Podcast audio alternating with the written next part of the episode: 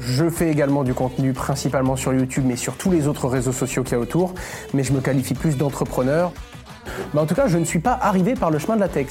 Je dirais le fait que j'apprends vite, fort, ça me fait mûrir. J'ai la chance de côtoyer des gens plus malins, plus forts que moi, donc ça c'est incroyable.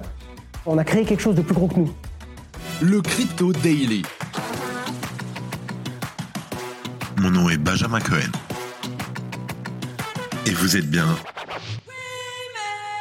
sur les interviews du Crypto Daily. L'interview est claire en 15 minutes chaque samedi. Découvrez un membre de l'écosystème Web3, ses projets, ses envies et bien sûr la vision du futur. Salut Owen. Salut. Merci d'avoir accepté cette interview avec le Crypto Daily à l'occasion de la conférence MetaDays. Tu es CEO et fondateur de Just Mining, cofondateur de Descoin, mais également bien d'autres entreprises. Mais tu es également connu comme créateur de contenu avec ta chaîne YouTube du nom de Asher, qui compte depuis récemment d'ailleurs plus de 600 000 abonnés. Félicitations pour ça. Merci. C'est un grand plaisir de t'avoir donc aujourd'hui et on a quelques questions pour toi. La première question, c'est est-ce que tu pourrais te présenter en une minute, bien entendu, présenter des choses que j'ai ratées je m'appelle Owen Simonin, je suis entrepreneur, je fais également du contenu principalement sur YouTube mais sur tous les autres réseaux sociaux qu'il y a autour, mais je me qualifie plus d'entrepreneur puisque bah, je suis à la tête, comme tu l'as dit, de Just Mining, une société d'investissement, mais également euh, cofondateur de Descoin qui est un broker qui enregistre PSAN, euh, également à la tête de la H Consulting qui est une agence qui fait du marketing et de la communication, euh, que ce soit à travers des influenceurs, à travers des médias, des journaux, des plateaux télé, des placements dans les films, et on va aussi bien accompagner des petites boîtes crypto qui ont des produits très compliqués, mais on va essayer d'expliquer simplement pourquoi ils sont utiles.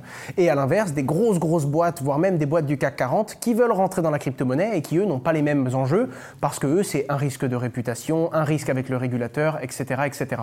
On a investi dans plein, plein de boîtes. Et naturellement, on a essayé de prendre des produits qui étaient complémentaires avec nos autres sociétés. Aujourd'hui, on est dans plus d'une quinzaine de sociétés avec mon frère William.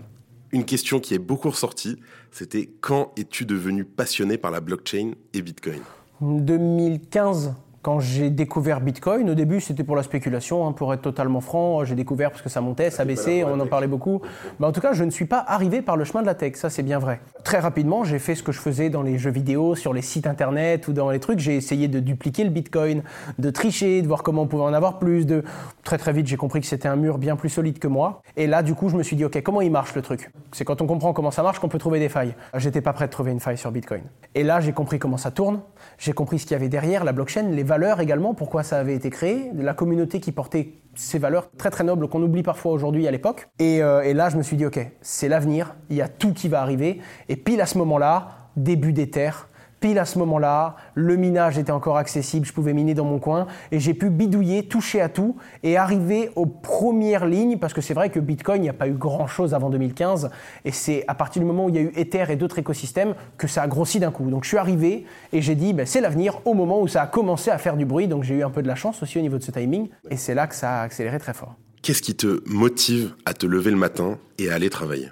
Au début, c'était quand même le profit parce que je voulais en générer, mais bon, bah, assez vite, on a touché ça euh, malgré nous, si tu veux, un peu parce qu'on était au bon endroit au bon moment. Maintenant, il y a deux, trois choses. Je dirais le fait que j'apprends vite, fort, ça me fait mûrir. Je ne connais pas d'autre façon euh, de mûrir et d'apprendre autant de choses que d'entreprendre comme je le fais aujourd'hui.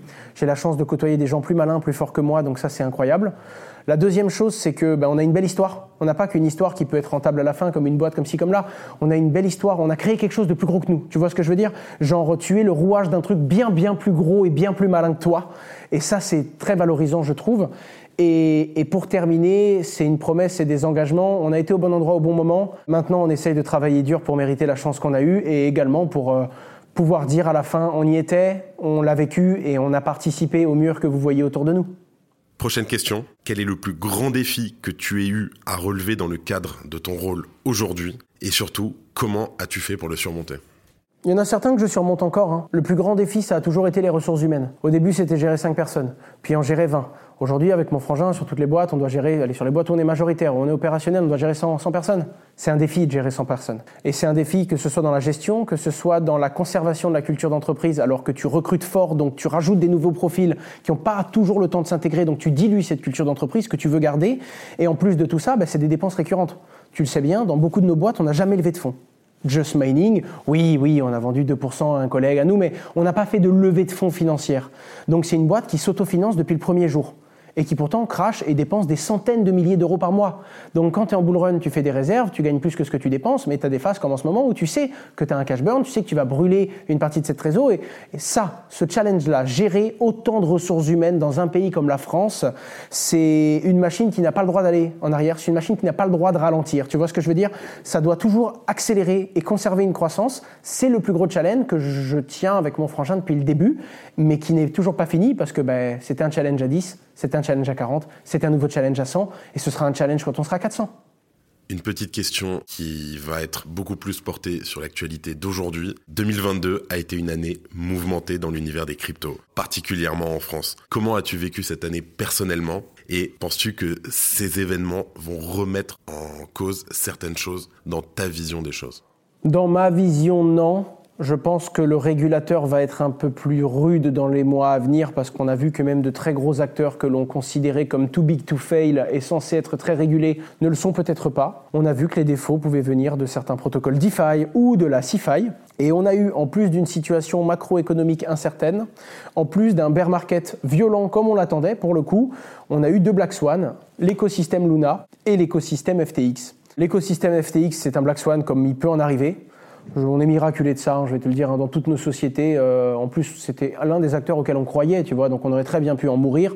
Non, on n'est pas touché, on s'en sort très très bien. Euh, donc pas d'impact ni direct ni indirect, ce qui est un miracle. Luna, j'en ai un peu plus souffert, parce que Luna, j'y étais dessus, j'y croyais en perso. J'en avais déjà parlé à ma communauté, donc j'avais des gens de ma commune qui ont été affectés, naturellement.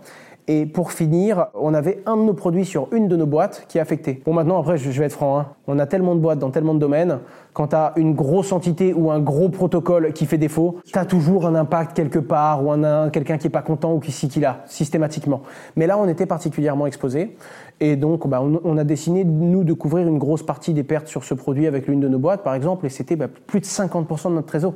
Tu sais, je te disais, on fait de la trésorerie en période de bull run parce qu'on prépare le, paf, t'arrives 50% de ton cash. Ça fait partie de ce jeu qui est rude, mais c'est vrai que cette année, il y a eu des moments où c'était très dur en tant qu'investisseur, en perso, parce que bah, j'ai perdu 30% euh, de tout ce que je possède en quelques heures. Donc quoi qu'il arrive, euh, c'est toujours la même chose, même si ça m'était déjà arrivé, c'était pas dans les mêmes ordres de grandeur à l'époque. À côté de ça, tu as eu l'écosystème. Enfin, en tant qu'entrepreneur, c'était dur parce que tu dois gérer des boîtes dans un marché. Enfin, des boîtes, ce sont des bateaux. Euh, il y a eu des grosses vagues, l'océan était agité, donc c'était compliqué. Et ensuite, en tant que, on va dire, influenceur entre guillemets, pas trop trop sur YouTube parce que les gens commencent à me connaître, ils savent que je suis pas responsable de ces choses-là. Euh, par contre, euh, maintenant, j'ai été beaucoup plus exposé à la télé, à la radio. Euh, je commence à avoir une image beaucoup plus politique. Euh, et donc naturellement, bah, j'ai eu des coups que, je je maîtrisais pas. Et puis pour terminer, bah, le mec qui m'a agressé à mon domicile, hein, il y a quand même un fou furieux qui est rentré avec un fusil dans mon salon pour prendre de la crypto. Donc euh, bah, ça, c'était un petit peu compliqué. Non, cette année était, euh, oh ça va, ça va, mais vivement qu'elle se termine. vivement 2023, ouais, tranquille. Mais bon, je te rappelle qu'en 2021, les gens disaient vivement 2022, hein, et moi j'étais là en mode ah oui, ça nous ferait du bien. On verra, le, temps nous le dira, mais effectivement pour toi, grosse grosse année quoi. Grosse grosse année. Pendant que ça se termine et de tourner la page. pour toi, le Web 3 demain, ce sera quoi? Est-ce que tu peux nous citer un ou plusieurs changements majeurs à venir?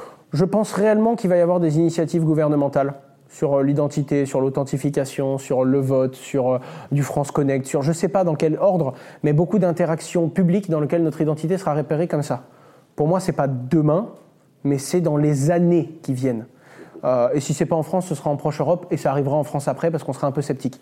Mais je suis certain que dans 5 à 10 ans, ce sera une norme gouvernementale, hein, je parle bien, pas, pas d'initiative privée. Ensuite, je pense que ça va redéfinir tous les ratios de communication euh, entre les clients et les marques, et ça va créer de la fidélité. On va passer d'un modèle qui était très transactionnel, le client paye pour un produit, à un modèle qui est très, OK, co-construction.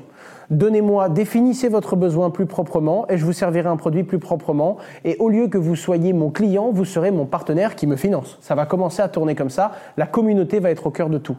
Et pour finir, euh, on va avoir dans le Web 3 euh, un meilleur rapport à notre communication et notre création sur le web. Comment est-ce qu'on s'identifie? Comment est-ce que l'on crée du contenu? Comment est-ce que l'on prouve qu'on est propriétaire de ce contenu? Et comment est-ce que les gens échangent, vendent et euh, utilisent la donnée? On enregistre cet épisode, nous sommes à la fin du mois de novembre 2022. Quel est l'avenir de Just Mining? Sur Just Mining, c'est la boîte où je suis encore opérationnel dans le sens où je suis président et directeur général. Aujourd'hui, on annonce quelque chose de gros qui devrait arriver dans les semaines qui viennent. On travaille dessus depuis plus d'un an, pour le coup, avant euh, l'ouragan, d'où le fait que ça a pris autant de temps. On va annoncer un rebranding, un nouveau nom, un nouveau logo et surtout une roadmap de développement en trois phases. Une première qui est en gros le coup de peinture, l'image. Aujourd'hui, Just Mining ne s'adresse pas qu'aux particuliers, il s'adresse aux entreprises, aux institutions financières. On distribue en marque blanche certains produits, on aide des blockchains à se lancer, donc on a également l'aspect technique. Et c'est pas assez mis en avant, on le voit pas, ça va pas. On fait même plus de mining, donc ça va pas dans Just Mining. La deuxième phase, ce sera une phase produit, c'est-à-dire qu'on va refaire l'expérience utilisateur dans le site internet, mais surtout, on va développer tout plein de nouveaux panels, tout plein de nouveaux outils pour les conseillers en gestion de patrimoine, pour les conseillers en investissement financier, pour les family office, pour les institutions qui se connectent directement par API. Et ça, c'est la deuxième partie. C'est-à-dire que là, on annonce nos solutions, on le fait déjà, mais c'est du cas par cas, c'est du custom. On va faire des standards, on va faire des normes où n'importe qui va pouvoir venir se connecter et distribuer nos produits, même sans nous consulter presque en fait, si tu veux. Et la toute dernière étape qui, va être annoncée, sachant qu'on va prendre du temps à aller à cette troisième étape, ce sera la portabilité, une application mobile et le fait qu'on va mettre Just Mining dans un peu plus de devices et qui va quitter le simple PC fixe en nous mettant dans à peu près tous les téléphones de nos clients et de nos partenaires. Waouh, effectivement, c'est assez incroyable. On peut avoir le nom en avant-première euh, Ce sera Meria. Pourquoi Meria? Meria parce que c'est maison mère tout simplement, parce qu'on va avoir plein de services, des pros, des particuliers et plein d'autres choses qui vont arriver. Donc euh, euh, c'est vraiment la maison mère. Meria. Point, et il y aura d'autres choses évidemment. Meria parce que ça se prononce très très bien dans toutes les langues et on a envie de se tourner vers l'international. Euh, Just Mining en français, M-I-N-I-N-G, va l'écrire. Hein. On a eu des factures assez intéressantes, mais également et surtout parce que le Cryptomeria est un cèdre japonais dont même une fois mort, le bois ne pourrit jamais. Vous avez le droit de tordre, mais jamais de rompre. Tant que vous restez droit et que vous respectez vos valeurs, vous ferez des erreurs, mais vous ne, vous ne fauterez pas. Wow. Et ça s'appelle le Cryptomeria, là Le Cryptomeria, c'est un arbre japonais qui existe, tout à fait. Et du coup, on va se lancer sur meria.com. Waouh, eh ben félicitations, beaucoup beaucoup de beaux projets pour 2023. Euh, tourner la page. Euh, oh, tourner la page non, parce que je pense qu'on va avoir d'autres chapitres, mais de toute façon, on va pas attendre que la mer se calme. On avance, peut-être un peu moins vite que quand on a beaucoup plus de temps, mais on a prévu de construire. On est en bear market, c'est dur, c'est le moment de build. Deux petites questions. Quel conseil donnerais-tu à une personne qui suit une carrière comparable à la tienne? C'est très très très très dur parce que je cherche les réponses à certaines questions, donc c'est très dur de donner des conseils. Si elle est comparable à la mienne, euh, je lui dirais juste, tu sais très bien ce que tu as à faire, euh, une main devant, une main derrière, bosse fort, tu vois, et prépare-toi à tomber dans les deux sens parce que c'est pas ta capacité à rester debout qui fera de toi quelqu'un de fort, c'est ta capacité à te relever de façon. On est en première ligne, on défriche, on fait des trucs, euh, on a commencé dans la blockchain, on savait pas si ce serait légal. ensuite, on a commencé à réguler nos boîtes, on a mis de la compliance avant même qu'on nous demande de le faire parce qu'on savait que ça allait arriver. Notre notre job, c'est d'être en avance de phase. Et naturellement, le truc que je donnerais comme conseil, c'est n'essaye pas d'avoir tout juste tout le temps, parce que tu es un acteur. Euh, si tu cherches à être certain, tu feras jamais rien, parce que la certitude est un luxe de spectateur. On n'est pas des spectateurs, on est des acteurs. On va prendre les claques pour tout le monde, on va se prendre des droites, et on aura des gens qui nous disent Oh, c'était évident, comment tu as pu se prendre ça? Moi, je l'avais vu venir. Oui, tu l'avais vu venir. En attendant, tu es assis, tu m'as vu le prendre, et tu me dis maintenant que je l'ai pris que j'aurais pas dû. Bref, on fait plein de choses, dans plein de domaines. En attendant, reste droit dans tes valeurs, travaille en adéquation avec ce que tu es et avec ce que tu aimerais être. Tu accepteras beaucoup plus facilement de faire des erreurs quand tu étais droit et quand tu y croyais vraiment et que ça respectait tes valeurs, euh, plutôt que de faire des choses auxquelles tu, hésitais, ça te ressemble pas. Quand tu fais des choses qui ne te ressemblent pas, tu t'en veux beaucoup plus quand tu échoues. Donc euh, reste fidèle à toi-même et mine de rien, c'est ce que ma communauté fait. Elle me pardonne mes erreurs, mais pas mes fautes. Et il y a une grosse différence entre les deux. Donc essaye de ne pas fauter, mais tu as le droit de faire des erreurs. Super, très très bon conseil. Bitcoin ou Ether, Owen? Je pourrais pas répondre en un mot parce que c'est pas le même besoin. Pour moi, il ne, c'est pas la même proposition de valeur, et donc ça va vraiment dépendre de ce que vous cherchez. Pour construire, pour bidouiller, pour que jeunesse se fasse, pour inventer, je dirais Ether. Pour conserver, pour euh, nous rappeler qu'il y aura une porte que personne ne pourra jamais fermer et qui s'adressera toujours à nous si un jour le monde part en vrille, je dirais Bitcoin. Mais je suis énormément porteur de ces valeurs, mais j'aime essayer. J'aime bidouiller, j'aime construire. Et pour ça, il faut des bacs à sable, des fois un petit peu plus agiles, un petit peu plus flexibles. Donc je dirais Bitcoin qui a créé tout cet écosystème, Ether qui nous a montré que ça pouvait être beaucoup plus programmable, mais également toutes ces autres blockchains d'infrastructure qui aujourd'hui n'arrivent peut-être pas à la cheville d'Ether, mais qui viennent tous en disant on va innover dans un endroit, on va innover dans un domaine, on sera peut-être plus rapide, plus fort, plus robuste, plus décentralisé, peu importe.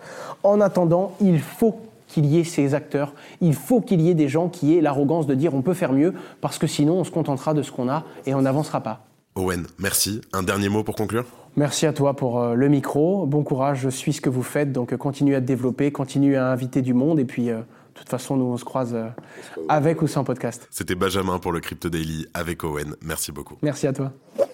Et voilà, évidemment, pensez à vous abonner, quelle que soit d'ailleurs l'application que vous utilisez pour m'écouter. Rendez-vous aussi sur Twitter et LinkedIn pour d'autres contenus d'actualité exclusifs. Je crois que j'ai tout dit. Faites attention à vous. Et moi, je vous dis à lundi. C'était Benjamin pour le Crypto Daily. Merci et à très vite.